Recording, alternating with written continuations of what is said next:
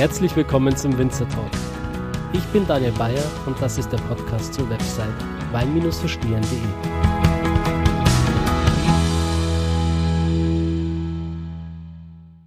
Ja, hallo Leute, herzlich willkommen zu einer neuen Folge vom Winzer Talk. Wenn dieser Winzer Talk erscheint, dann bin ich bereits in Südafrika und lasse mir die Sonne auf den Bauch scheinen. Aber noch ist es nicht so weit für mich. Ähm, ich bin nämlich jetzt noch hier jetzt wollte ich schon sagen in Südafrika, nee, an der Mosel und zwar nicht irgendwo, sondern beim Weingut Oliver, ähm, Ollinger Gelz und vor mir sitzt der liebe Simon. Hi Daniel. Du hast gerade schon geschaut, weil ich den du Namen bist nicht falsch... in Südafrika, du bist in, an der südlichen Mosel. Das ist schon ganz nah dran auf jeden Fall. Klar. Ähm, wir sind auch hier nicht irgendwo an der Mosel, sondern an der südlichen, wie du schon richtig sagst. Ähm, vielleicht, bevor wir kurz einsteigen und dich vielleicht auch nochmal vorstellen, vielleicht vorab, ähm, kannst du nochmal kurz darauf eingehen, wo wir hier genau sind? Ja, also das muss man sich jetzt, äh, liebe Zuhörer, einmal bildlich vorstellen. Das ist nicht ganz so einfach geografisch. Wir sind also gleichzeitig an der Mosel und im Saarland, das ist der südlichste Zipfel der deutschen Mosel, ähm, direkt gegenüber von dem Ort Schengen, der vielleicht dem einen oder anderen Begriff ist. Ähm, das ist direkt gegenüber in Luxemburg. Und ähm, direkt auf der anderen Seite wiederum, südlich gelegen, ist Frankreich. Also wir sind in der Dreiländerecke und hier gibt es ein ganz kleines, schönes Weinanbaugebiet mit tollen Besonderheiten, die wir gleich probieren. Ja, freue ich mich drauf. Ähm, Simon, ich habe dich kennengelernt durch Instagram. ich habe meine Community gefragt, welche Weingüter ich unbedingt besuchen muss, wenn ich quasi unten bin und meine Museltour mache. Und da ist ganz auf dein Name gefallen. Und ja, hier bin ich. Ich kenne deine Weine noch nicht, aber die lerne ich jetzt im Podcast kennen. Ähm, quasi live für den Zuhörer. Sehr gut.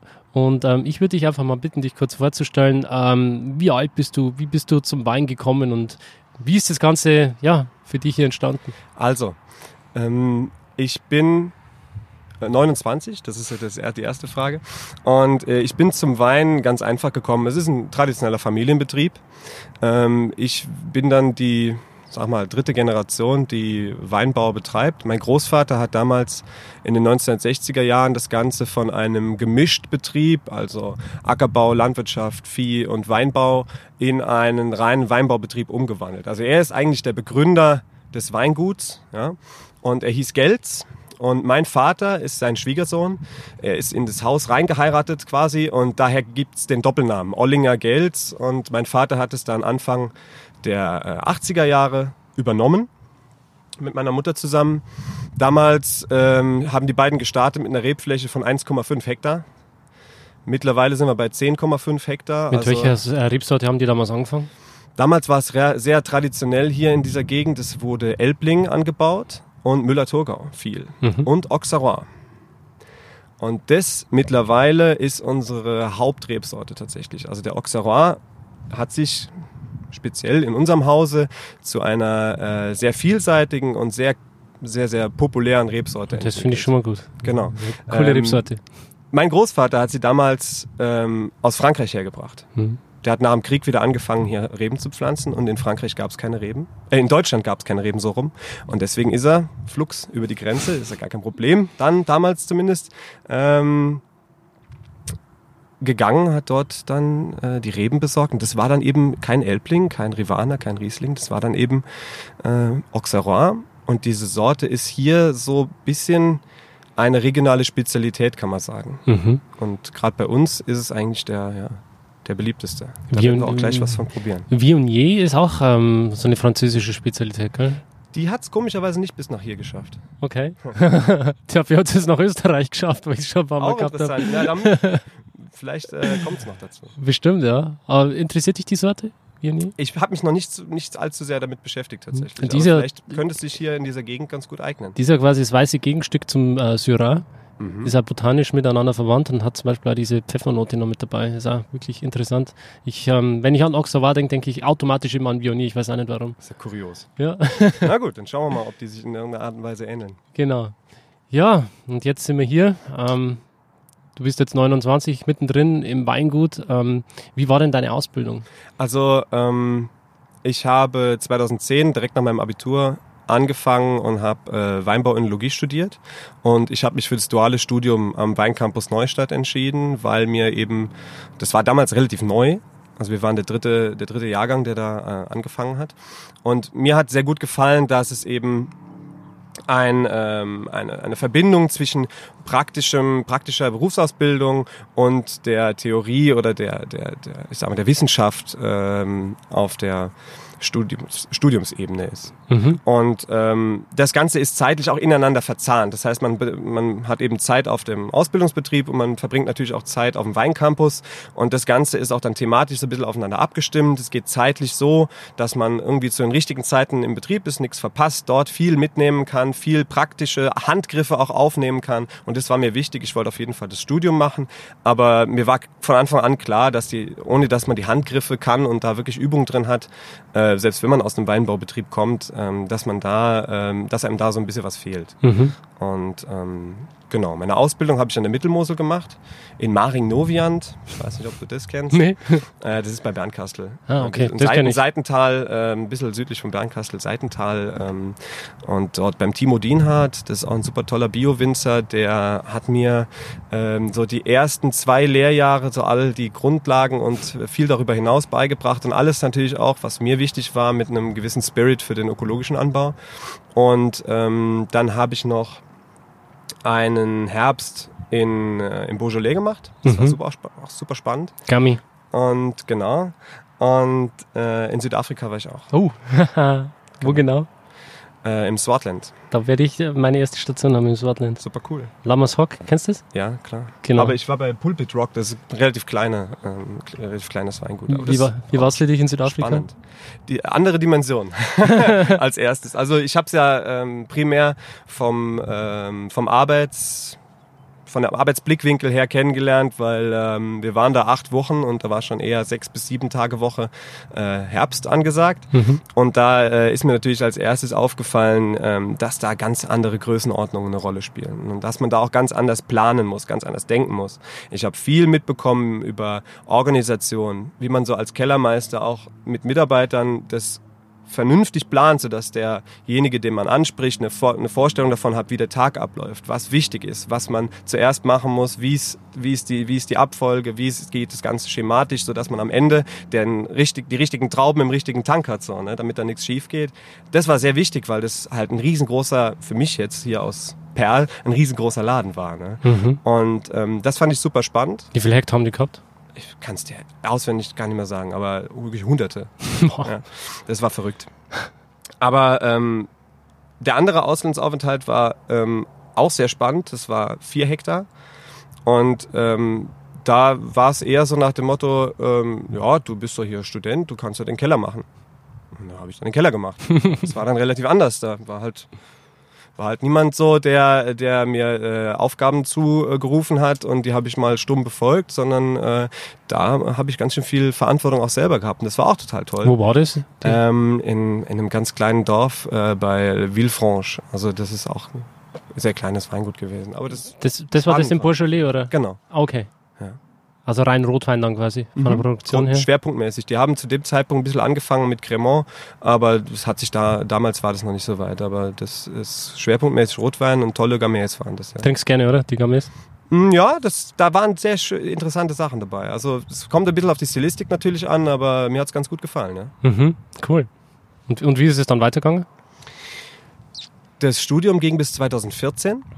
Und ähm, dann bin ich einfach auch, weil ich es wollte, weil ich richtig Bock hatte, direkt nach Hause mhm. und habe direkt losgelegt. Ja, das war der erste Jahrgang damals. Hm, frisch reingekommen, auch noch viel natürlich erstmal hier daheim an die Situation gewöhnen müssen, an die ganzen, äh, an die ganzen Arbeitsschritte und so muss man ja schon noch mal ein bisschen reinkommen, weil man an, alle, immer in irgendwelchen anderen Betrieben war. Aber ähm, zu dem Zeitpunkt war das dann echt toll, endlich nach dem Studium loslegen zu können und, und was verwirklichen zu können. Und ähm, der war schon schön, der hat mir, also der Jahrgang, der hat mir sehr viel Spaß gemacht und das sind auch tolle Weine geworden und die sind ähm, im Zusammen, in Zusammenarbeit mit meinem Vater auch im Keller entstanden. Und dann ähm, haben wir uns überlegt, dass wir eigentlich ab dem Jahrgang 2015, dass ich halt hauptverantwortlich im Keller sein sollte. Ähm, weil das organisatorisch, organisatorisch einfacher ist, ähm, wenn man sich ein bisschen alles aufteilt und ähm, seit dem Jahrgang 2015 ist es eigentlich kellertechnisch ähm, so meinem Bereich. Und mein Vater macht ähm, ja macht die Leitung des äh, des Außenbetriebs, kümmert sich um äh, die die Traktorarbeiten, was natürlich viel ist und ähm, schaut ein bisschen auf äh, die Arbeitseinteilung, wie das Team äh, funkt, dass alles funktioniert, dass äh, das alles da ist, was gebraucht wird und dass ähm, die Leute zum richtigen Zeitpunkt die richtigen Handgriffe machen und dass da alles funktioniert. Als du da damals von deinem Praktika wieder zurückgekommen gekommen bist, ähm, war das für dich am Anfang erstmal eine Umstellung, wieder ein Schock? Hast du da dein Weingut vielleicht wieder mit komplett anderen Augen erstmal wieder gesehen?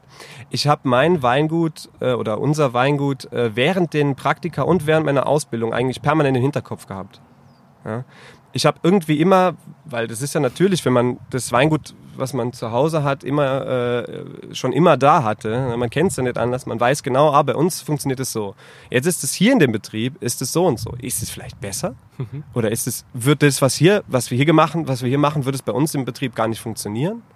Was ist denn da der Unterschied? Es gibt vielleicht Vor- oder Nachteile. Für mich war immer das Ziel bei meiner Ausbildung oder auch bei meinen Praktika, das Beste für meinen eigenen Betrieb, was da passt, mitzunehmen und auch in dem Bereich, wo mir dann noch Fragen waren, irgendwo immer nachzufragen und nachzuhaken. Aber hör mal, äh, was wäre denn, wenn man da so in so einer Situation es war natürlich nie das Gleiche, wie wenn wir es hier arbeiten, aber wenn wir hier arbeiten, aber trotzdem war mir immer wichtig, dass, ähm, dass irgendwo ähm, die Sachen, die neu sind, erstmal geschaut werden, sind die überhaupt für meinen Betrieb anwendbar und was, was kann dafür passen. Mhm.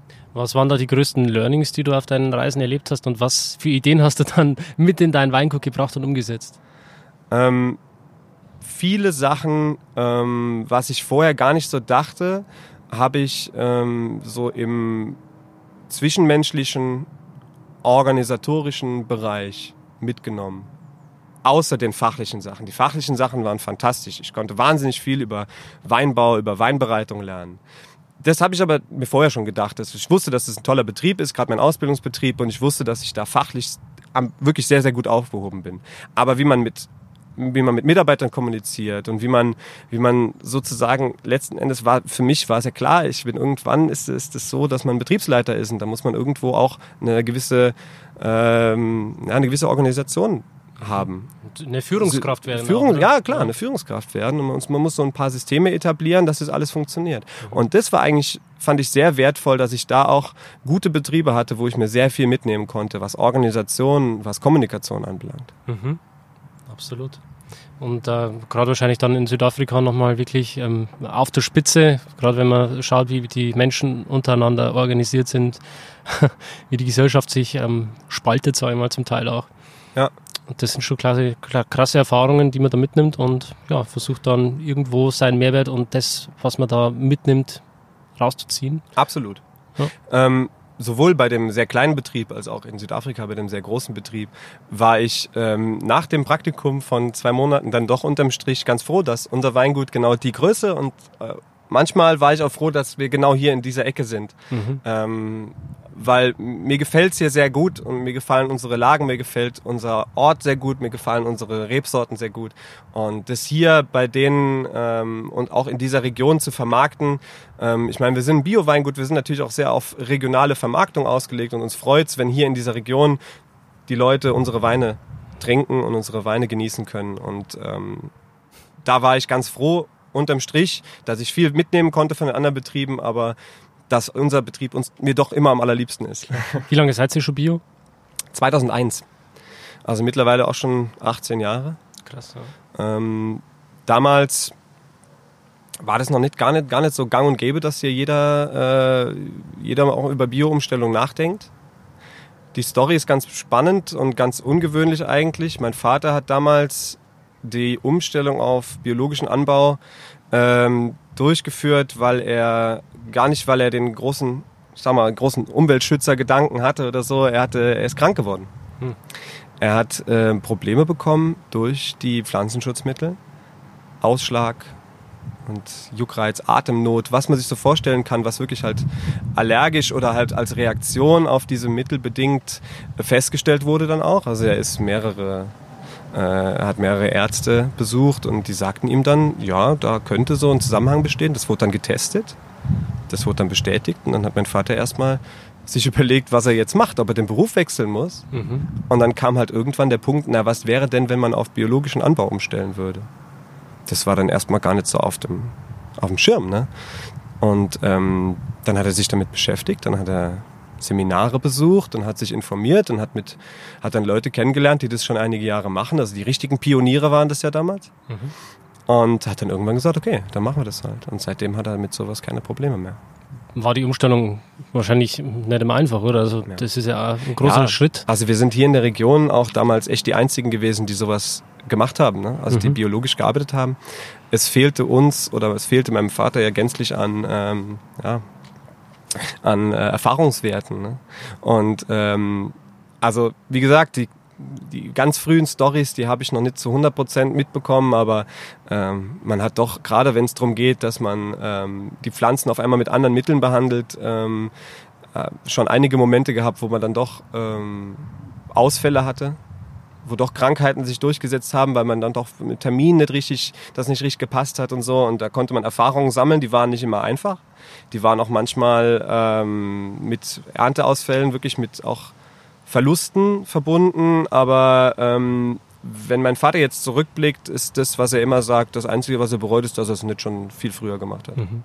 Was für ein Stoff geht einem da am meisten ab am Anfang? Wenn man sagt, vom konventionellen ähm, wenn ich dieses Mittel nochmal einsetzen könnte, das wäre schon sehr hilfreich, ähm, sich von dem zu trennen, das tut am meisten weh. Wenn wir jetzt um Behandlungsmittel reden. Mhm. Es ist halt das, die größte Herausforderung bei uns ist oft im Sommer, wenn wir, den, äh, wenn wir mit den Pilzkrankheiten zu tun haben. Ähm, da gibt es ein ähm, tatsächlichen Mittel, was von Bio-Winzern ähm, entwickelt wurde. Und dieses Mittel ist bis 2012 auch im Bioanbau ganz normal eingesetzt worden, war total unproblematisch und ist dann letzten Endes umdefiniert worden. Vom Pflanzenstärkungs- ins Pflanzenschutzmittel ist daraufhin durch eine neue, ähm, durch eine neue, neue Kommission gegangen. Es musste irgendwie nochmal neu äh, geratet werden und hat dann äh, nicht mehr die Zulassung für, äh, für den Ökoanbau bekommen, obwohl es von Ökowinzern erdacht wurde letzten Endes. Ja? Das Kaliumphosphonat ist das. Das ist okay. eine tolle, eine tolle Sache, phosphorische Säure, die ähm, funktioniert und die ist auch unbedenklich, was die ähm, Rückstände oder irgendwas anbelangt, wenn, wenn man es um die Blüte herum, wie wir es immer benutzt haben, verwendet. Und das ist so ein Mittel, wo, man sich, wo wir uns tatsächlich auch und auch die Ökoverbände sich echt geärgert haben und immer noch daran arbeiten, dass wir das wieder in die Listung bekommen das ist jetzt schon wieder ein bisschen fachspezifisch äh, alles, aber äh, letzten Endes sind, sind dann solche ähm, Situationen manchmal äh, die Momente, wo man dann mehr äh, kämpfen muss mit solchen ja, Bürokratiesachen, als man wirklich ähm, im Weinberg arbeiten kann. Ärgerlich eigentlich. Ne? Klar. Und ähm, aber in dem normalen Jahr, wie jetzt, weiß ich nicht, 2000 2018, 2019 schaffen wir es ohne Probleme, die Rebe mit unseren Mitteln gesund zu erhalten. Und mhm. es ist jetzt, also in meinem kurzen Winzerleben ist es noch nicht vorgekommen, dass ich gesagt hätte, ähm, hätte ich jetzt nur das das Mittel zur Verfügung. Mhm. Also es ist halt im, im Bioanbau äh, ein bisschen schwieriger, weil wir, weil unsere Mittel natürlich nicht die Schlagkraft und die Stärke besitzen äh, wie ein chemisch-synthetisches Mittel. Das hat halt logischerweise ganz andere Wirkungsmechanismen in der Pflanze. Unsere Mittel sind im Anführungszeichen ein bisschen schwächer. Sie erzeugen einen Schutzbelag auf der Oberfläche der Pflanze, der ähm, sich aber abnutzt, der abgewaschen wird vom Regen, der öfters erneuert werden muss. Das ist das Kuriose, dass manchmal auch die äh, Bio-Winzer tatsächlich ein paar Mal öfter Pflanzenschutz betreiben müssen als die äh, konventionellen Winzer, mhm. weil wir einfach die Mittel haben, die nicht so derart schlagkräftig und, und lang anhaltend sind. Und ähm, da müssen wir öfters mal ran. Und wir müssen viel mehr aufs Wetter schauen. Und ähm, in schwierigen Jahren ist es eigentlich unser Vorteil, weil ähm, wenn es halt wirklich extrem wird mit den Wetterereignissen, wie das jetzt zum Beispiel 2016 war, als es wirklich den Sommer über fast nur geregnet hat im Juni, Juli. Ähm, wenn wir dann wirklich mit unserer Erfahrung die Pflanzenschutztermine auf den Punkt genau setzen, können wir sogar in so einem Jahr ähm, mit unserem ökologischen, äh, mit unseren ökologischen Mitteln die Trauben genauso erfolgreich gesund halten äh, wie unsere Kollegen auch. Und wenn es in so Extremjahren funktioniert, denke ich mir, was soll, was soll denn in anderen Jahren eigentlich schiefgehen? Mhm. Und die paar, äh, die paar Hürden oder die paar äh, Probleme, die wir da haben, äh, mit, mit, mit, mit Mitteln, die eigentlich aus dem Bioanbau kommen und nicht im Bioanbau zugelassen werden, ist kurios, aber darum muss man sich kümmern und dann muss man schauen, dass man da eine Lösung findet. Mhm. Ja, ähm, meine Zuhörer interessieren sich immer sehr stark für diesen Beruf als Winzer an und für sich, weil es halt einfach auch ein Traumberuf ist. Absolut. ähm, zwei Fragen. Ähm, was zeichnet, also warum ist für dich zum Beispiel auch der Winzerberuf ein Traumberuf? Und äh, zweite Frage, kannst du mal so einen klassischen Tagesablauf von dir von morgens bis abends, bis du ins Bett gehst, mal kurz beschreiben? mm, Winzer ist für mich ein absoluter Traumberuf, weil ähm, die Vielfalt der verschiedenen Berufe innerhalb des Winzerberufs den Reiz ausmacht. Ähm, man ist ja gleichzeitig, ähm, wenn man jetzt so ein Wein, kleines Weingut hier hat, ist man ja gleichzeitig irgendwo Biologe, man ist gleichzeitig Gärtner, man ist aber auch hm, in der Art und Weise ähm, Lebensmittel, Chemiker, man muss sich mit, dieser, mit den Gärungsgesetzen äh, oder mit den Gärungsgegebenheiten ähm, auf, auf dieser mikrobiologischen Basis muss man sich auskennen. Man ähm, ist in einer Art und Weise auch Betriebswirt man ist Unternehmer. Ich für meinen Teil bin auch Ausbilder, was auch nochmal eine ganz eigene Geschichte ist. Mhm. Ähm, man hat wahnsinnig viele Aspekte in einem und manchmal, ähm, teilweise muss man alles an einem Tag bedienen. Manchmal gibt es auch Wochen, da ist man eigentlich eine ganze Woche nur Betriebswirt und hat irgendwann keine Lust mehr.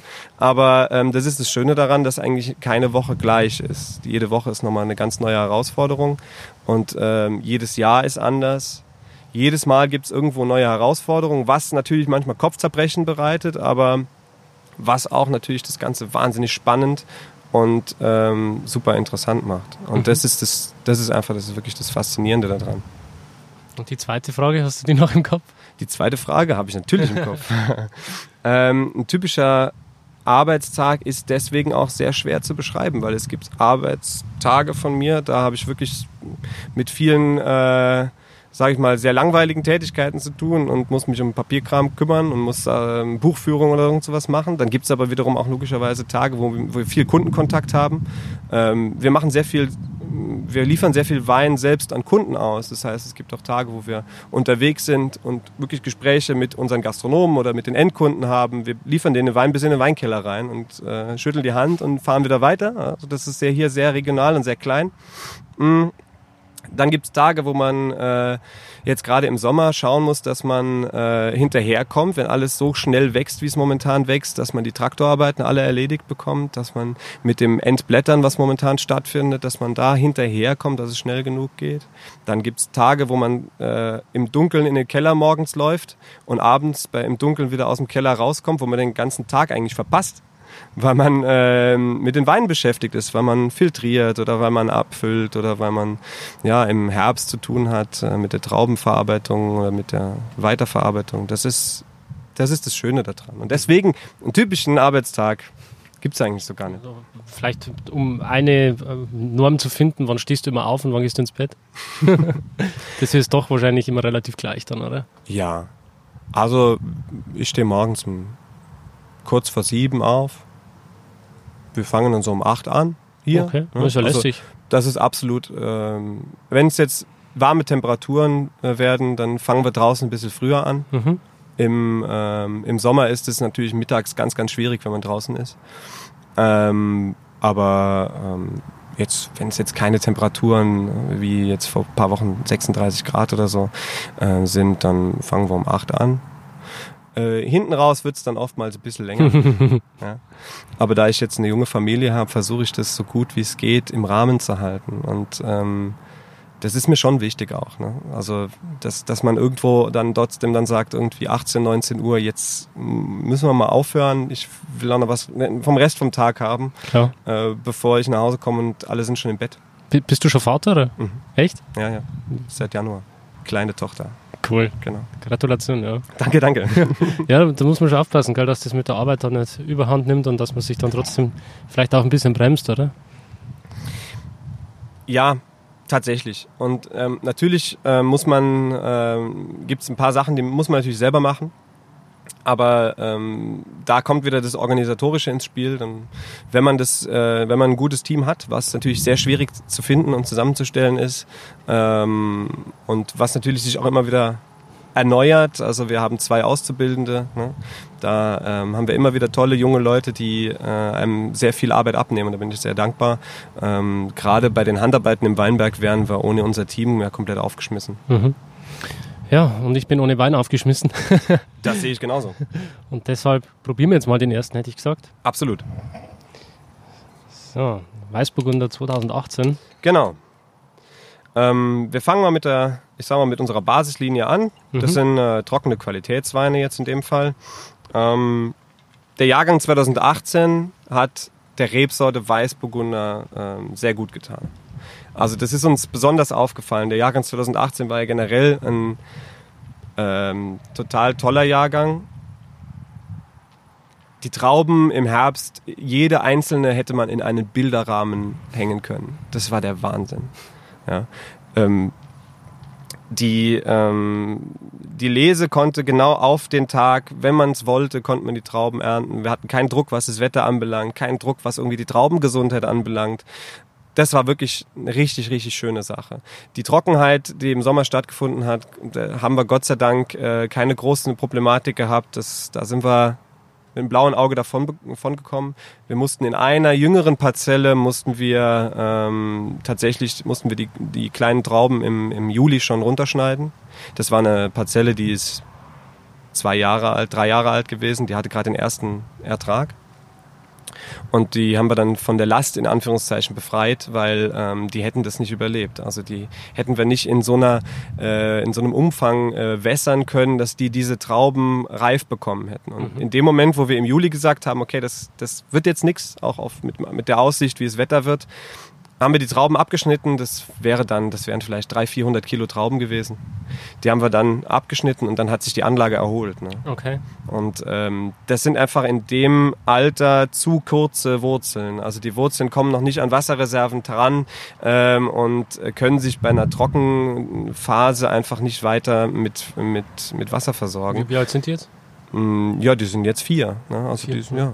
die, haben, die sehen jetzt ganz gut aus eigentlich. Aha. Also jetzt hat es nochmal gut geregnet am Wochenende, das war sehr wichtig. Okay. Und ähm, das sollten sie dieses Mal schaffen. Aber das ist halt immer ein bisschen ärgerlich. Man, also, man muss dann immer dran denken, naja, wenn ich das alles nächstes Jahr, wenn, wenn die jetzt irgendwie komplett vertrocknen und äh, ich muss jetzt müsste jetzt die Anlage, die ganze Rebanlage neu pflanzen, das kann ja auch nicht der Sinn sein. Mhm. Ne? Deswegen ist es dann so ein Not, eine Nothandlung. Ja. Jetzt zum Weißburgunder. Zum Wohl. Prost.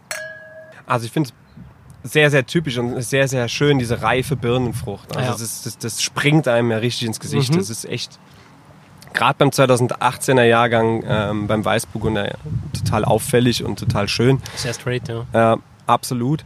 Ähm, und es sollen unsere, ähm, unsere Qualitätsweine auch sein. Mhm. Das ist ganz klar, das sind Weine für den, äh, das sind Weine für den Alltag, Weine für jeden Tag, Weine für den Abendbrottisch, ja.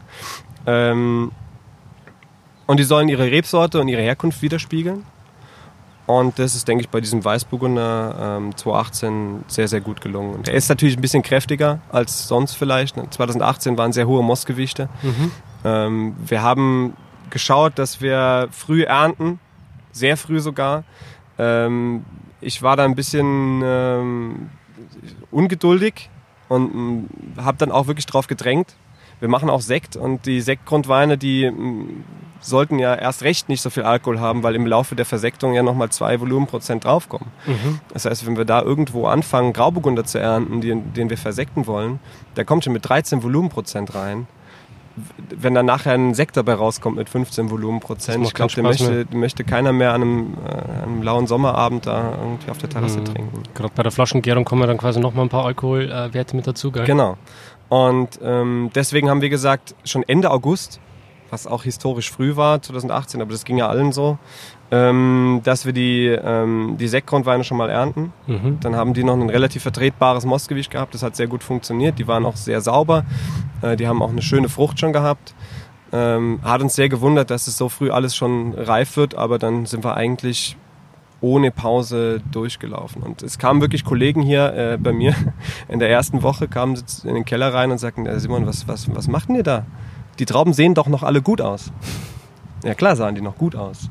Aber ähm, das war nicht das Problem. Mhm. Ich wollte einfach nicht diese 14, 15 Volumenprozent äh, Knüppel haben in der Flasche, wo es halt einfach keinen Spaß mehr, hat, äh, mehr macht. Und Mhm. das ähm, hat, hat eigentlich durch, durch die Bank gut funktioniert. Und da Mhm. bin ich recht froh. Ja, jetzt kommt hier langsam Wind auf. Ich hoffe, die Geräusche sind dann nicht zu sehr auf dem Podcast zu hören. Ähm, vielleicht kannst du kurz beschreiben, wo wir hier überhaupt sitzen. Ja, wir sitzen quasi mitten in den äh, Seendorfer Weinbergen. Also Seendorf ist ein kleiner Ortsteil ähm, von Perl an dem südlichsten Zipfel der deutschen Mosel. Also hier das Dreiländereck, eben schon gesagt. Und in Seendorf liegt unser Familienbetrieb mitten im Ort. Und es ist ein ganz traditionelles Bauernhaus, was schon 400 Jahre auf dieser Stelle da steht. Also eines der ältesten Dörfer, äh, eines der ältesten Häuser im Dorf. Und dieses Bauernhaus wurde irgendwann doch zu klein. Wir haben unseren äh, Betrieb dort erweitert, wir haben dort zusätzliche Räume geschaffen für Tanks, für Lagermöglichkeiten. Äh, und irgendwann war dann der Punkt erreicht, an dem mein Vater auch sagte, mit der Perspektive, dass ich den Betrieb übernehmen werde, naja gut, dann bauen wir jetzt auf die grüne Wiese in die Weinbergslagen ein, ähm, ein neues Produktionsgebäude. Und das haben wir 2010 ähm, hierher gebaut. Und jetzt sitzen wir gerade auf einer Wiese im, äh, ja, im Garten des äh, neuen Gebäudes und Super schauen idyllisch. auf die Weinberge und auf die drei Länderecke drauf und ähm, genießen die schöne Aussicht. Ja, super idyllisch. Genau. Und das Schöne an diesem Gebäude, was wir jetzt hier haben, ist natürlich, dass wir deutlich mehr Platz haben. Also wir können hier die komplette Produktion durchführen. Das heißt, hier werden die Trauben angeliefert, hier werden sie weiterverarbeitet, hier wird gepresst, hier wird ähm, ähm, vergoren auch. Also alle Tanks stehen hier. Und äh, hier findet dann auch die Filtration äh, statt, hier findet dann äh, die Abfüllung statt. Und in unserem Stammhaus im Ort ist letzten Endes nur noch die Lagerung des fertigen Weines, also des äh, etikettierten äh, Weines im Karton, Mhm. quasi versand- oder abholbereit. Ist das unterirdisch dann auch noch?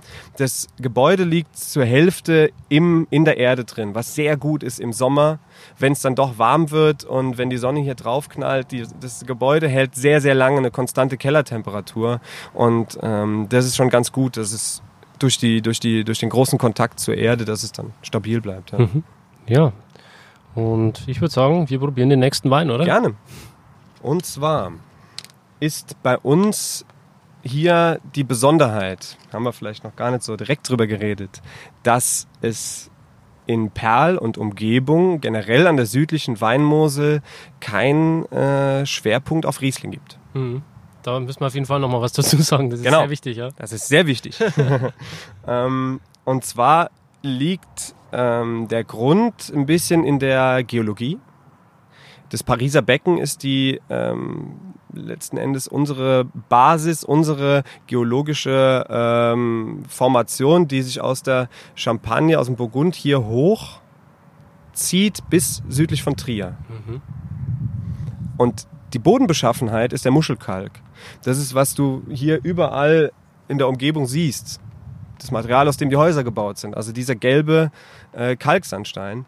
Und der ähm, ähm, ist natürlich auch bezeichnend oder äh, beeinflussend für unsere Weine und für unsere Rebsorten. Und ähm, deswegen ist bei uns gar nicht so der Schiefer, äh, der, der Schiefer vorhanden, der den Riesling so gut prägt, sondern wir haben schwerpunktmäßig die Burgundersorten, die auf Muschelkalk besonders gut wachsen. Mhm. Also eine komplette Monopolstellung hier in der Mosel quasi. Eigentlich ja, also es ist das Burgund der Mosel, könnte man sagen. Cool. So vielseitig ist die Mosel. Absolut. Man muss es nur entdecken. Als nächstes ist ähm, die neben Auxerrois eine der Hauptsorten im Glas. Und zwar ein äh, Spätburgunder, ähm, ausgebaut als Blanc de Noir. Mhm. Also hell gekeltert. Sprich, die ähm, Trauben werden, wie alle unsere Trauben übrigens, von Hand geerntet. Die Handlese ist ähm, letzten Endes nur die Konsequenz ähm, unserer Betriebsphilosophie, was die Qualität anbelangt. Wir könnten in unseren Rebanlagen, du siehst es hier, wir sind nicht im Steilhang, wir sind nur maximal vielleicht hügelig. Ja? Wir könnten eigentlich viel mit der Maschine ernten, ähm, aber in unserem Betrieb machen wir es aus wirklich aus Qualitätsgründen so, dass wir die Trauben ähm, von Hand ernten, damit wirklich jede einzelne Traube nochmal angeschaut wird, nochmal kontrolliert wird. Ist da unreifes Material dabei? Ist was, was nicht ganz so schön aussieht? Und dann kann man das wirklich noch verwerfen, weil wir machen uns im Endeffekt das ganze Jahr über viel Arbeit damit. Wir machen, investieren viel Zeit und auch unterm Strich natürlich auch viel Geld in Handarbeit und in Qualitätsoptimierung. Und dann im Herbst zu sagen, ich fahre jetzt da einfach mit der Erntemaschine durch, das hat bisher in unser Konzept noch nicht so reingepasst. Das darf man sich natürlich nie ähm, vor verschließen. Wenn ein Extremjahr kommt, wenn irgendwo die Wetterereignisse oder die Wettersituation es erfordert, dass man ganz, ganz schnell handeln muss, dann muss man, bevor man gar nichts erntet, natürlich irgendwo auch äh, dafür sorgen, dass man die Trauben, die da hängen, ähm, mit, der, mit der Erntemaschine mhm. erntet. Aber bisher haben wir es tatsächlich geschafft, dass wir noch ähm, die Trauben aus unserem Betrieb 100 Prozent ähm, von Hand ernten. Dafür ist ein, gut, ein großes Team und ein gutes Team notwendig. Das haben wir Gott sei Dank. Und ähm, das hoffe ich, dass wir das weiterhin auch so machen können. Wie, wie groß ist euer Team? Na, wir sind so 15 Leute, im, äh, die mhm. dann wirklich draußen sind. Ich bin im Keller tätig und ähm, 15 Leute und dann mein Vater macht den Transport und so. Also das ist schon alles, das ist schon alles sehr gut. Okay. Jetzt probieren wir den de Noir. Ja.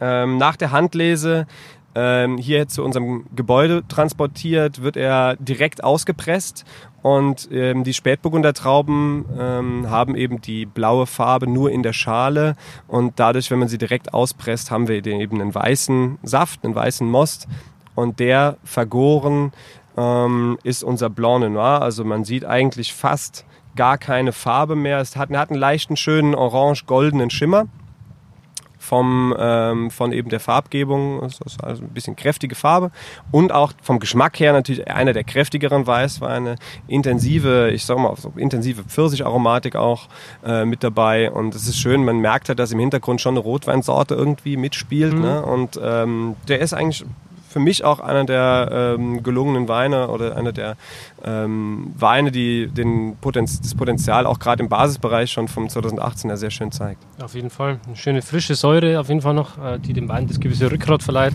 Ein Hauch Johannisbeer habe ich noch zu dem Pfirsich. Absolut. Mit dazu. Ja. Macht absolut Spaß, ja.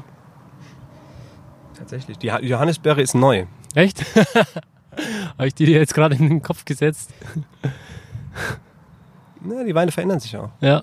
Also cool. die Hannisbeere hat er mit Sicherheit vor drei Monaten noch nicht so heftig gehabt. Ah, siehst du, ne? so entwickeln sich Die eigenen Weine probiert man tatsächlich verhältnismäßig selten komplett mal einem immer durch, weil wenn ich mit, äh, wenn ich mit jedem Kunden, der herkommt und ein paar Weine probieren äh, hm. möchte, wenn ich mit jedem noch die Weine mitprobiere, dann komme ich dann doch mehr zu nichts mehr Klar. an dem Tag.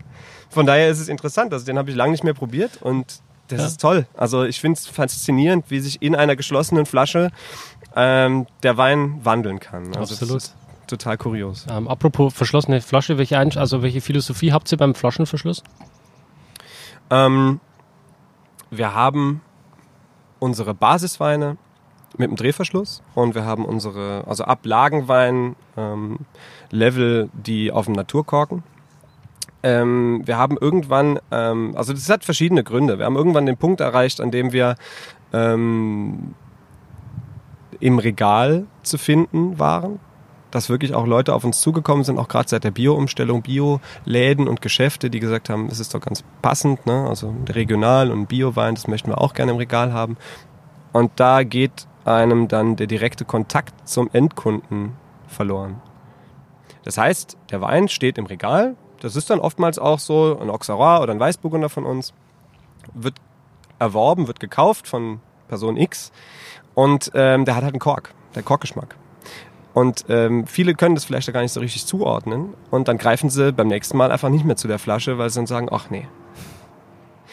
Und es war halt nicht zu vermeiden. Wir haben da verschiedene Korken ausprobiert und hier und da. Und das ist halt, äh, man muss dann schon in die sehr, sehr, sehr teure äh, Richtung äh, äh, gehen und einzeln kontrollierte Korken kaufen.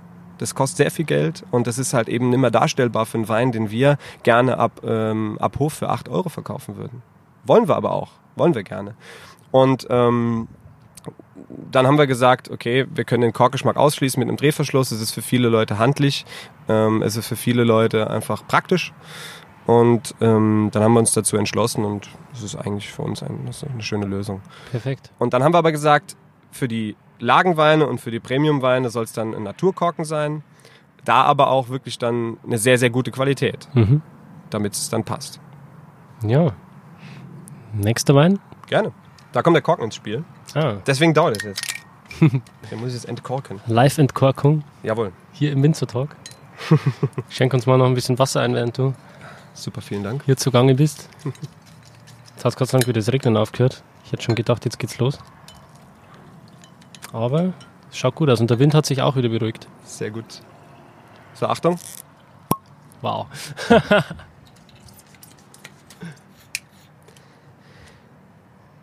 So, jetzt sind wir im Lagenwein-Sortiment angekommen. Machen einen kleinen Sprung. Und zwar, also sowohl vom Qualitätsbereich, vom Qualitäts, von der Qualitätsstufe, als auch von der Rebsorte und vom Jahrgang. Ähm, was wir jetzt probieren, ist ein Grauburgunder Marienberg. Marienberg ist die Lage, in der wir hier gerade sitzen. Ähm, die Lage liegt ähm, vom kleinen Ort Seendorf gelegen, äh, gesehen, halt ein bisschen nordöstlich und ist halt ein sehr, sehr schöner Süd-Südwest-Hang. Relativ flach zwar, aber ähm, hier habe ich so ein bisschen das Gefühl immer gehabt, ist die, ähm, das Gestein und der Boden ein bisschen anders. Also in den anderen Lagen, also wir haben viele ähm, Weinberge, noch am Seendorfer Klosterberg, das ist ein bisschen schwerer, schwerer Böden, schwerer Boden, ein bisschen, ähm, ein bisschen lehmiger, ein bisschen mehr Käuperanteil. Hier ist wirklich karger Muschelkalk. Hier ist es steiniger. Und hier habe ich so ein bisschen das Gefühl, als wenn dadurch die äh, Trauben von der Aromatik her vielfältiger und auch die Weine von der Aromatik her ein bisschen tiefer werden, ein bisschen vielschichtiger. Und deswegen sind die meisten, ähm, die meisten Parzellen mit, mit, mit sehr hoher Traubenqualität sind eigentlich hier zu finden. Und bei uns ist mit den Lagenweinen halt es so, dass wir, dass es halt nicht ein Zufall ist, dass wir halt Marienberg komplett mal abernten und dann sagen, ach, zufälligerweise schmeckt der Grauburgunder aus der und der Parzelle gerade besonders gut, sondern das sind ausgewählte Parzellen aus dem Marienberg, in dem Fall hier direkt neben unserem Kellergebäude. Wählen wir die Parzelle aus, weil wir wissen aus der Erfahrung raus, dass die in der Lage ist, besonders hochwertige Trauben hervorzubringen. Und das zieht sich natürlich dann vom Rebschnitt übers Ausbrechen, über die Laubarbeiten, über die Traubenmenge und eventuelle Reduzierung der Traubenmenge ähm, durch bis in den Herbst, wo dann auch mehrfach selektiv von Hand gelesen wird, dass wir da wirklich nur die perfekten Trauben ernten. Mhm. Und das ist halt nicht ein Zufallsspiel, sondern da wird wirklich aktiv mehr Arbeit reingesteckt, um einfach intensivere, ähm, intensivere Weine und intensiveres, äh, vielschichtigeres Geschmacksbild nachher zu haben, ähm, weil anders funktioniert es logischerweise nicht. Ähm, geht natürlich zu Kosten der Menge, aber das ist in dem Moment halt äh, zweitrangig Klar. logischerweise. Wo wo liegt der jetzt preislich? Hier liegen wir bei 13 Euro. Mhm. So, wie hast du den ausgebaut? Das ist jetzt äh, als Lagenwein noch komplett im Edelstahl. Mhm. Ähm, 2018 habe ich gar keine Reinzuchthefe eingesetzt. Also die sind, ähm, ob das jetzt Basis ist, ob das jetzt Sektgrundweine sind oder ob das jetzt äh, Lagen- oder Premiumweine sind, das ist alles spontan. Mhm. Das hat sehr gut funktioniert. Da war aber auch keine, ähm, ähm, da war auch kein großes Risiko, was jetzt ähm, Trauben, gesundheitliche Sachen, Aspekte anbelangt. Ähm, da konnte man das ohne Probleme machen. Also ich bin da jetzt auch keiner, der sagt, ich würde sowas nie einsetzen, sowas in der Reinzuchthefe. Aber ähm, in dem Moment, wo wir sehen, das ist ein tolles Ausgangsmaterial ähm, und das stimmt und das riecht gut ja, und die Gärung beginnt sehr schön und das entwickelt sich. Man muss natürlich viel probieren während der Gärung, man muss oft reinriechen, man muss oft schauen, ob sich das genauso gut entwickelt, wie man es vorhat. Aber ansonsten lassen wir die Weine gären und schauen dann, was passiert. Also das ist ja eigentlich auch bei vielen Leuten, die ähm, diese biologische Wirtschaftsweise äh, verfolgen, so, dass die Devise eigentlich ist, weniger Eingriffe, weniger Mittel oder irgendwie äh, Sachen, die man dazu gibt, eigentlich schauen, Wein aus Trauben machen. Klar. Absolut. Mhm. Ja, zum Wohl.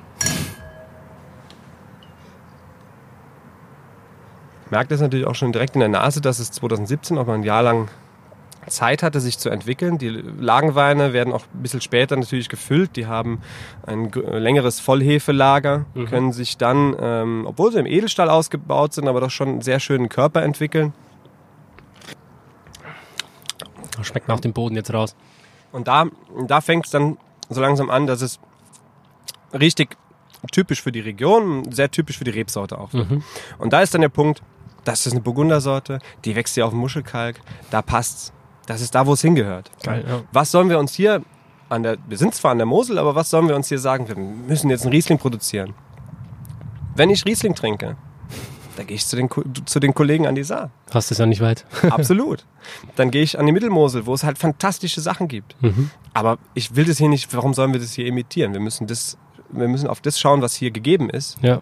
Ja, der Boden, der hier einfach äh, immer schon war und ähm, schauen, dass die Rebsorten, die uns hier ähm, zur Verfügung stehen und die hier einfach perfekt gedeihen und die tollen Bedingungen haben, ähm, die dann zu, äh, zu den Weinen machen, die die auch euer Terroir dann wiedergeben. Ja. Das ist ja einzigartig, ist eigentlich, auf diesem kleinen Fleckchen Erde und gerade hier an der Mosel nochmal diesen extra Spot quasi. Ja, also es ist schon eine Besonderheit. Also viele, viele kennen diese kleine Ecke hier gar nicht. Also ja, das ist bei vielen gar nicht auf dem Schirm. Auch Mosel, nicht, ja. Mosel, Mosel ist südlich von Trier so ein bisschen, wird so ein bisschen grau. Die mhm. Saar ist bekannt, klar. klar. Und dann äh, von Trier so, ja, wenn es Richtung Kochem, Bernkastel und so, da wird es dann spannend. Aber äh, an der südlichen Mosel gibt es viel zu entdecken noch. Ja, ich freue mich, dass ich da sein darf, auf jeden Fall. Ich freue freu mich, dass du hier bist. Ja, geht auch für mich quasi nochmal eine kleine Welt hier auf. Super. Also die Hauptrebsorten für uns mhm. sind nach Grauburgunder, ähm, Auxerrois, Spätburgunder, Weißburgunder ist eigentlich der, der Schwerpunkt. Die traditionelle Rebsorte hier an der Obermosel äh, damals war Elbling. Also eine Sorte, die die, die Römer damals hergebracht haben. Fast die älteste äh, Rebsorte überhaupt. Vor 2000 Jahren wurde die hier schon angebaut.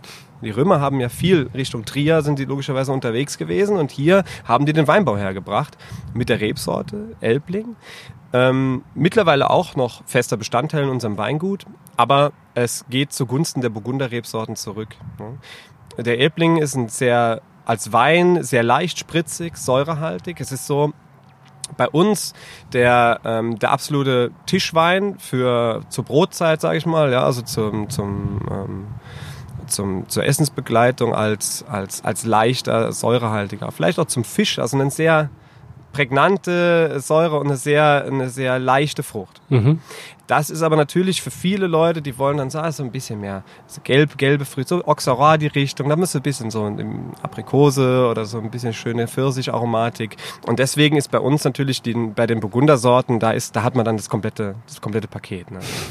Und ähm, neben dem Elbling und dem, dem Müller-Thurgau, der auch eine traditionelle Rebsorte ist, ähm, bauen wir auch noch ein paar andere Sachen an. Es ist tatsächlich momentan eine große Vielfalt. Ja? Wir haben auch kleine Parzelle mit Gewürztraminer, wo wir so ein bisschen schauen, dass wir eine kleine süße Auslese daraus machen. Also hier in diesen Regionen kann man viel, also in, hier in der, in, an, unseren, an unserem Ort kann man viel, ähm, viel verschiedene äh, Sachen probieren, auch von Kollegen hier in der Region. Ähm, wird viel mit verschiedenen Sorten auch probiert, aus experimentiert. Der Schwerpunkt bilden aber wirklich bei uns hier in Perl gerade die, absolut die Burgundersorten. Und das ist auch das, was meiner Meinung nach hier hingehört. Mhm. Ja, Bist du dann im Keller auch so ein bisschen experimentierfreudig? Was denkst du über Orange-Weine?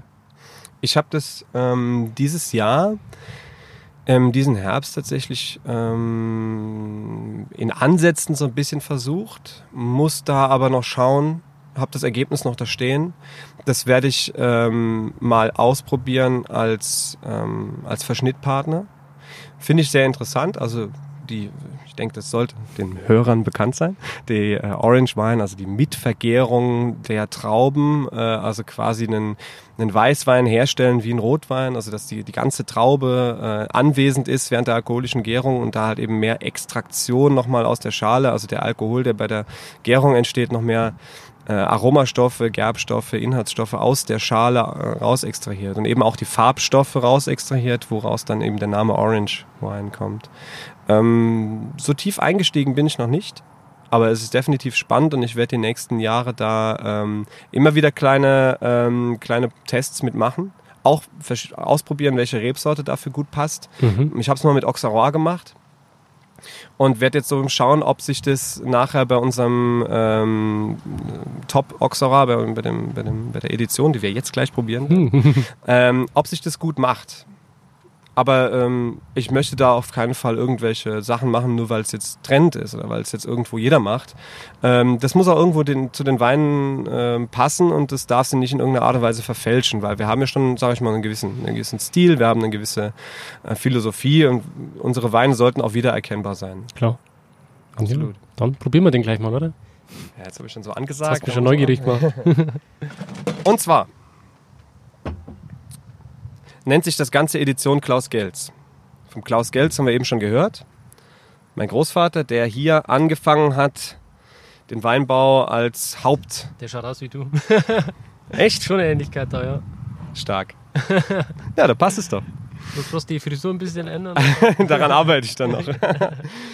ähm, er hat angefangen, hat äh, das Weingut sozusagen aus der Taufe gehoben. Er hat aus dem Gemischtbetrieb ein Weingut geformt und ähm, er hat damals die ersten Oxora-Reben gepflanzt in unserem Weingut. Mhm. Und das war 1956. Und die stehen noch. Und das ist der Witz. Irgendwann kamen wir dann an den Punkt, also ich war dann auch schon im Betrieb 2015, ähm, da hatten wir halt noch keine Premium-Linie im Weißwein- äh, oder im Rotweinbereich. Und dann war so der Ansatz, ähm, lass mal schauen, was passiert, wenn wir aus einer ausgewählten Parzelle mal an allen Qualitätsschrauben wirklich mal drehen und mal versuchen, wirklich den Ertrag sehr, sehr gering zu halten, ähm, sämtliche Maßnahmen zu ergreifen, dass wir nachher wirklich nur goldgelbe Oxorat-Träubchen ernten, die top gesund, top reif sind und ähm, gleichzeitig noch von diesen alten Reben kommen. Das war dann die, die Idee. Äh, wir haben gesagt, wir nehmen diese Parzelle, die sonst immer beim Oxorat in dem mittleren Lagenweinsegment quasi gelandet ist. Und da haben wir gesagt, wir isolieren das, wir nehmen diese Parzelle und ähm, bauen das separat aus. Das wurde dann auch nur 300 Liter. Und ähm, das Ganze heißt dann Edition Klaus Gelz, nach ihm benannt, der letzten Endes die Reben gepflanzt hat. Ähm, und das ist unser, ja, unsere Bezeichnung für das Premium-Segment im trockenen Bereich. Und ähm, 2017 haben wir das ein zweites Mal gemacht mit dem Oxorat und da eben auch mit ähm, Einsatz von Holz als äh, Stilmittel im Keller. Das war das, was mir beim 2015er tatsächlich ein bisschen gefehlt hat. Ähm, irgendwie hatte ich das, ähm, das Bauchgefühl, dass da auch gerade durch den Einfluss vielleicht so ein bisschen aus, von, aus dem Burgundischen, dass da ein gewisser Teil zumindest äh, einen Holzeinfluss nötig ist, um das aufzufangen, habe ich so ein bisschen das Gefühl gehabt. Und ich, wenn wir es jetzt gleich probieren, merken wir, dass das einfach in der Summe her sehr, sehr gut passt. Was hast du für ein Holz eingesetzt? Das ist französische Eiche Barrikfässer. 225 Liter. Genau, genau, genau. Ja. So, dann schauen wir mal. Ein neues Fass dann, oder? In dem Fall nicht. Also ähm, ich habe über einen Freund äh, vier ähm, aus dem Burgund vier Fässer bekommen, die mit Chardonnay schon mal vorher belegt waren. Mhm. Ich wollte es ähm, langsam angehen lassen und habe gesagt, na, ich will nicht direkt auf neues Holz gehen und habe dann eine, eine Zweitbelegung gewählt, um vielleicht nachher auch nochmal zu schauen. Ich habe auch einen Teil im Edelstahl gelassen, um dann nochmal ein bisschen schauen, ob man es zurückverschneiden soll. Ähm, letzten Endes hat's, wie komischerweise so oft, genau gepasst. Ja. Also ich hatte es irgendwie so im Hinterkopf. Ich habe gesagt, ich brauche zwei Fässer und ich brauche noch 200 Liter altem Edelstahl. So, und dann haben wir das vergoren, auch im Fass vergoren. Und haben es nachher, nach sehr, sehr langem Vollhefelager, haben wir es abgestochen und haben es dann auch filtriert. Haben es probiert zuerst, haben dann gemerkt, es passt. Es passt perfekt. haben es dann filtriert und haben es genauso abgefüllt. Großartig. Ja. Das ist mal eine interessante Nase, sehr cool. Also man merkt natürlich schon sehr vordergründig, dass es Holz mit dabei ist. Mhm. Ist aber auch so gedacht, ist gar kein Problem. Ähm, der Ansatz kommt natürlich ein bisschen aus, den, aus, den, aus dem Burgund da, wo man auch in der Nase immer mit der Frucht auch das Holz mit dabei hat. Aber es soll natürlich eingebunden sein. Es soll nicht nebeneinander stehen, sondern es soll sich ergänzen. Ich habe da so ein bisschen Gebäck am Gaumen. So. Du hast Gebäck am Gaumen. Ja, Wo kam das denn jetzt her? Weiß ich nicht, das ist so eine Assoziation. Kannst du das nachvollziehen? Du hast öfters, finde ich, bei ähm, langem Hefelager in Kombination mit Holz hast du so eine Röstaromatik, was natürlich, man sagt, beim Champagner spricht man von dieser Brioche-Sache, ja, also von diesem ähm, ähm, Buttr, na, buttrig ist schon wieder ein bisschen, bisschen schwierig, aber dieses Gebäck. voll, vollmundig ähm, herzhafte so. Ja, ne? das, das Brioche geht mehr so in die Gebäckrichtung rein. Wie Ja. findest du den Holzeinsatz? Sehr schön äh, integriert, ja. Sehr gut, passt sehr gut zu dem Wein, ja. Das ist, das ist dann die Frage, weil das kommt oftmals so, dass es halt kurz vor der Füllung, dass man sich denkt, oh, das ist jetzt nicht so viel. Wie macht man das jetzt? Ne? Und man füllt's, also wir haben ab, wir Flaschen, wir haben die Flasche ja gerade erst aufgemacht, das muss man dazu sagen. Ja. Ja. Wir haben es abgefüllt und nach einem halben Jahr war es so. Direkt nach dem Abfüllen war es noch too much, aber ähm, das entwickelt sich, das muss sich auch entwickeln und es ist jetzt 2017er Jahrgang Sehr fein. und der, ähm, ich habe das Gefühl, der startet jetzt. So, ne? Ja, also ja. das, das, das Ich glaube, wenn es dem auch noch ein bisschen Luft gibt, dann wird es wahrscheinlich noch interessanter. Ich denke auf jeden Fall. Ähm, ich habe die Erfahrung gemacht, solche Weine musst du eigentlich dekantieren wie ein Rotwein. Na, eigentlich schon, gell. Aber was, die- die was wir jetzt hier auf die. Schnelle gerade entkorkt äh, ins Glas gekriegt haben, das ist schon sehr interessant, ja. Auf jeden Fall. Freut mich. So, schön salzig am Gaumen nochmal. Gibt nochmal eine zusätzliche Komponente. Also es ist toll. Ich denke auch, dass die alten Reben damit ein bisschen was zu tun haben. Klar. irgendwo. Die haben einfach, da, kommt einfach mehr, äh, mehr, Mineralik. mehr Mineralik rein. Verteilt sich natürlich auf nur ein paar Träubchen, die da hängen. Und diese, also was, es wundert mich jedes Jahr wieder, was diese alten Reben, wie die vor Energie manchmal strotzen. Ja. Da steht man da und denkt man sich, ach, das ist so ein, die stehen dann so ein bisschen schief und die sind immer links nach rechts gewachsen, so richtige knorrige, dicke Stöcke. Und dann geht's im Frühling los. Dann kommt der Austrieb und dann Die wissen genau, was da tun ist, gell? Wahnsinn. Jedes Jahr. Also das sind dann so Momente, die hat man sich vorher, bevor man das ganze, die ganze Ausbildung, das alles mal durch hatte, noch gar nicht so Frage gestellt. Ich bin bei einem Weinbaubetrieb groß geworden. Natürlich wächst das alles da draußen, das ist doch kein Problem. Ne? Das ist doch, das ist doch eine Pflanze, was soll die sonst machen? Ne? Aber wenn man mal so ein bisschen dahinter steigt und so und sich mal auch ein bisschen ähm, mit Demut der ganzen Thematik entgegensetzt. Ich meine, wir sitzen hier gerade, es fängt gerade ein bisschen an zu tröpfeln, ja? wir sitzen unterm Schirm.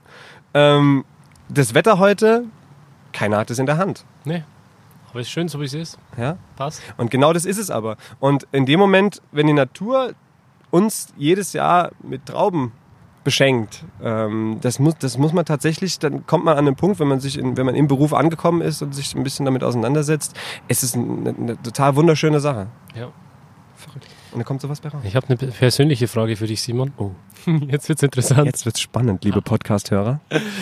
Wenn du dir eine Person aussuchen könntest, egal ob lebendig oder tot, mit der du einmal Abendessen gehen könntest, egal aus welcher Branche, egal aus welcher Schiene oder sonst was, es kann Schauspieler sein, Wissenschaftler, ein Buchautor oder ein verstorbener Winzer, Vorbild, mit wem würdest du da gerne einmal Abendessen gehen? Oh, das ist super schwierig.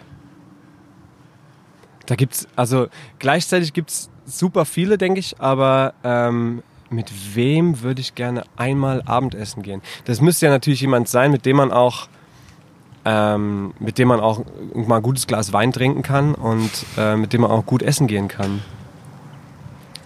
Schwierig. Interessant wäre es bestimmt, jemanden aus der, irgendwie jemanden aus der Zeitgeschichte, dem man mal so ein paar Sachen fragen kann, äh, das man, was man heutzutage nicht mehr äh, findet. Aber soll ich jetzt mal die Klischee-Antwort bringen?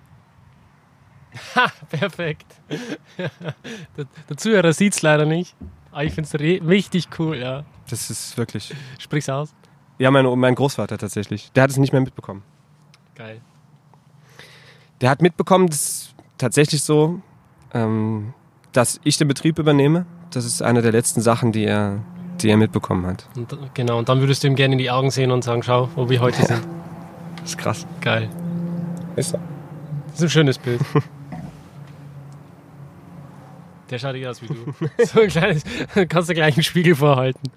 Richtig cool, ne? Gefällt mir. Das ist deep. Ja, abs- absolut. Das ist, aber das, mir ist jetzt echt nur das als allererstes und als sinnvollstes eingefallen. So, Finale. ja. Spätburgunder, Pinot Noir. Absolut. Gehört natürlich zu den Burgundersorten dazu. Hier Muschelkalk, absolut sinnvoll. Und ähm, auch da kam 2015 in dem gleichen Atemzug die Idee, was ist denn, wenn wir da mal an allen Stellschrauben drehen, die es so gibt. Den Ertrag sehr minimieren, schauen, dass wir die sehr gut entblättern, dass die perfekt in der Sonne reifen können. Und ähm, das ist der erste Anlauf Premium Rotwein aus unserem Haus. Wir haben vorher schon eigentlich seit Ende der 90er Jahre machen wir Spätburgunder. Und das war eine Parzelle aus dem Seendorfer Marienberg, ähm, die immer so bisschen interessanter war, bisschen später gereift ist und einfach tolle kleine Beeren hatte. Ähm, oder immer noch hat, jedes Jahr. Und relativ hohe Mostgewichte hervorbringt, bei gleichzeitig einer tollen, stabilen Säure. Und dann kamen wir irgendwann in, ähm, an den Punkt, wo wir auch äh, eine Fläche übernehmen konnten, nochmal von einem Kollegen mit Spätburgunder. Das heißt, da war auch die Menge gar nicht mehr so wichtig. Wir konnten also diese Parzelle separieren, auch 2015. Und ähm, dann haben wir das mal für zwei Jahre ins Barrik gelegt. Und das ist das Ergebnis draus. Zum Wohl. Zum Wohl. Also es ist, denke ich, sehr, sehr rebsortentypisch. Sehr intensiv. Wir haben, die, ähm, wir haben die Kirsche, wir haben aber auch viel Würzigkeit. Wir haben viel Liebstöckel, wir haben viel Pfeffer, wir haben viel Röstaromatik auch drin vom Holz. Es ist, Genau. Das find- ist sehr komplex, sehr schön dicht vor allem. Und die ganzen Aromen, die du gerade aufgezählt hast, kann ich nur so unterschreiben. Also wirklich, mir schmeckt es sehr, sehr gut. das freut mich. Wie viel Alkohol hatte? Der liegt bei. Da liegen wir schon bei 13 Volumenprozent. Oh, Das äh, werden wir beim, ähm, ich denke, das werden wir beim 2018er nicht ganz schaffen, mhm. weil ähm, das ist dann auch das ähm, Level, wo wir gesagt haben, wir wollen da die, die komplette Reifephase ausnutzen. Das sind aber auch Weine, die können 14 Volumenprozent mal haben. Da habe ich jetzt kein Problem mit. Der Das ist gefällt jetzt nicht-. Das ist nichts, was einer jetzt, äh, was, was, was man jetzt mal so nebenbei trinkt, sondern das ist äh, für den Genuss bestimmt. Mhm. Und ähm, das schafft er dann auch 14 Volumenprozent äh, zu tragen. Das ist ein kräftiges, kräftiges Ding. Und ähm, der ähm, äh, 2016er, der hat sich auch sehr gut entwickelt. Der ist jetzt schon in der Flasche. 17 ist noch im Fass, 18 auch. Mhm. Ähm, Mega. Wie, wie viel kostet der? 24. Mhm. Aber jeden Cent wert. Absolut. Kann man sich Das auch hinlegen, oder? Der reicht richtig Und das schön. ist, und das ist eben das, was dieses, ich sag mal, anfangs war es wirklich ein Projekt, es war ein Experiment zu sagen, geht sowas hier? Äh, Wir haben in unserem Haus, in unserem Weingut noch nicht in so eine, in so eine Kategorie quasi rein investiert und mal geschaut, wo man hingehen kann, ob man solche Weine in der Größenordnung äh, im Bereich 20 Euro ähm, platzieren kann, beziehungsweise Weine in die Flasche bringen kann, wo jeder sagt, klar, 20 Euro ohne Probleme, weil die Qualität ist da. Es ist eine wahnsinnige Dichte da.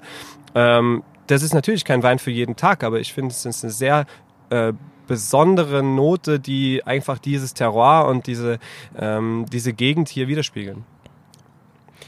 Ist wahrscheinlich auch sehr gut geeignet, ähm, um zu reifen. Habt ihr eine gewisse Jahrgangstiefe am Weingut, die der Kunde auch verkosten kann? Ähm, bisher nicht. Also es ist tatsächlich so, dass wir jetzt die letzten Jahre ähm, gewachsen sind von der Rebfläche her und das ist nicht ohne Grund. Also ähm, die Nachfrage, das freut uns sehr, ist schon groß und ähm, wir sind dann auch relativ schnell tatsächlich ausverkauft gewesen und ähm, deswegen war es jetzt nicht unbedingt möglich, größere äh, Bestände zu lagern. Ich finde es aber immer wieder extremst. Wir haben natürlich einen kleinen privaten Weinkeller. ich finde es extremst stark, wie unsere Weine sich in manchen Jahrgängen entwickeln. Ich habe vor ein paar Wochen von uns 2004er Weißburgunder probiert. Dieser Wein. Also wirklich Qualitätswein, ne? ähm, absolutes Alt, absoluter Alltagswein. Ich habe den aufgemacht, ich war, ich bin fast rückwärts rumgefallen. Ich hätte den fast hier in diese Kategorie gesteckt. Wow. Ja, also tatsächlich ähm, nochmal derart komplex und so derart frisch auch, ähm, hätte ich dem 2004er Jahrgang jetzt gar nicht zugetraut. Mhm. Damals nicht, zumindest jetzt aus unserer Perspektive nicht, aber manchmal ist es so, dass dann Jahrgänge so ein, zwei Jahre später gar nicht so ähm, groß herausstechen, aber oftmals ein großes Reifepotenzial haben. Und das finde ich schon sehr spannend.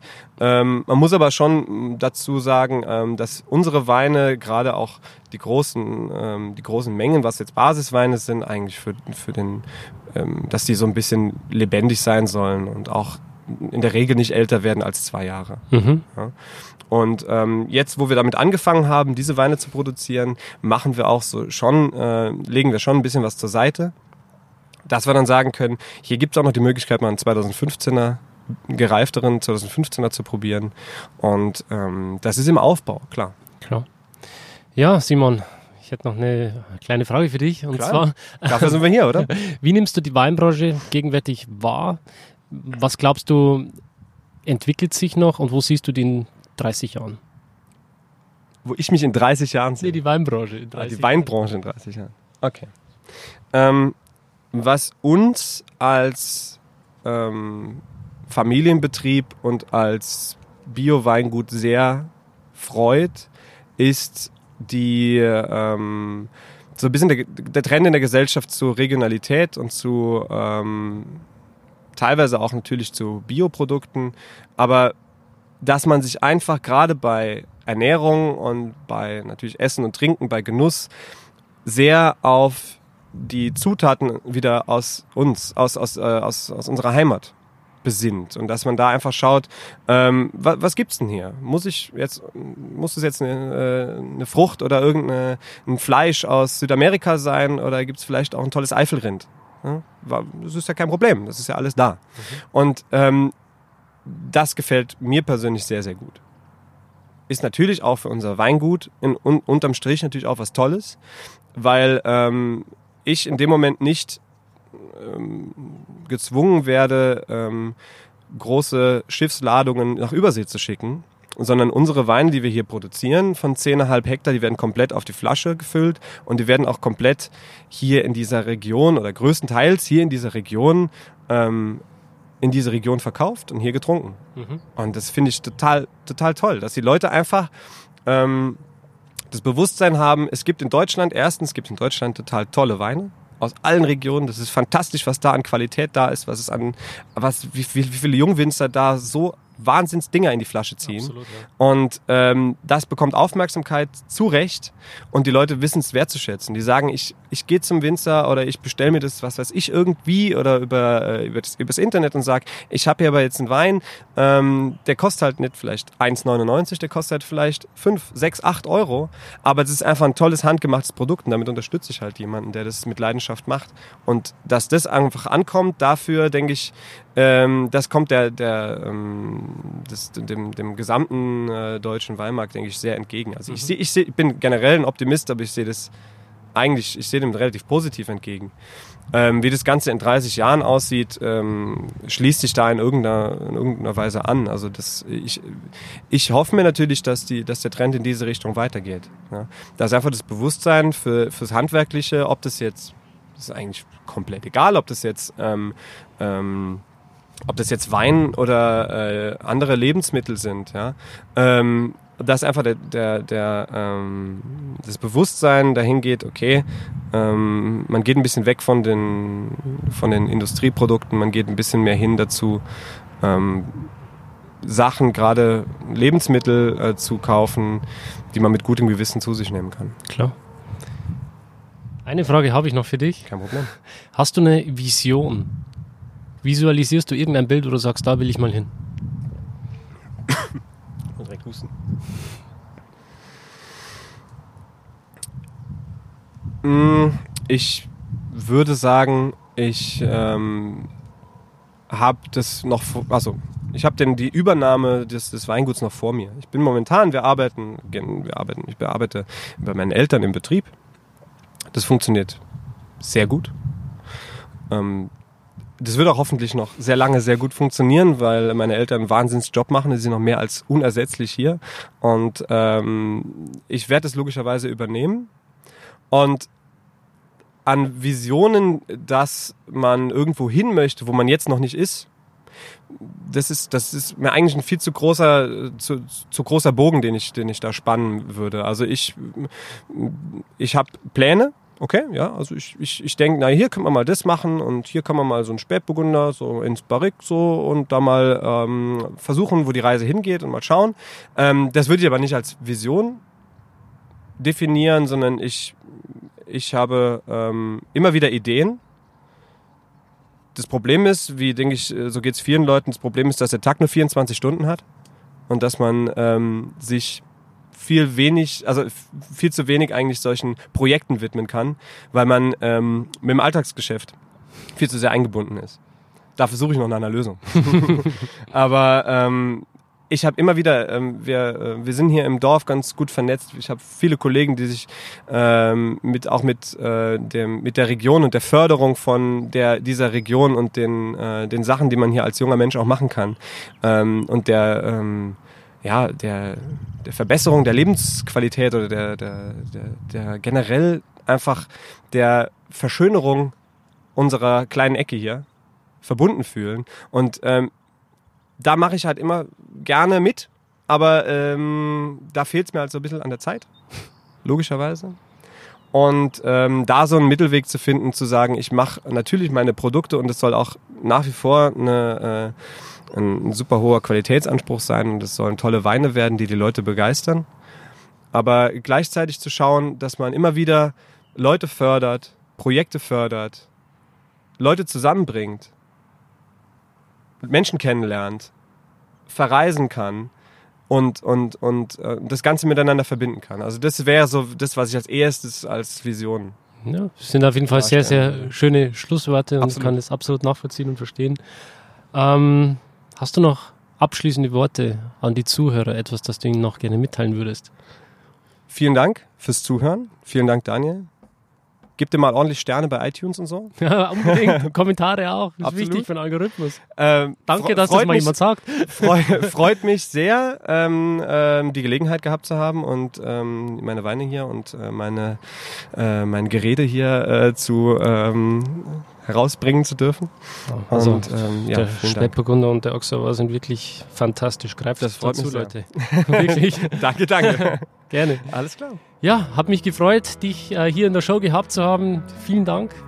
Und äh, wir essen jetzt gleich noch was, gell? Absolut. Super, ich freue mich drauf. Sehr gut. Also, ciao. Ciao, ciao. Schön, dass du dabei warst. Wenn dir dieser Podcast gefallen hat, dann bewerte mich auf iTunes. Wenn du Fragen hast oder mehr Informationen zum Thema Wein suchst, dann schau auf meiner Website wein-verstehen.de vorbei. Bis zum nächsten Mal.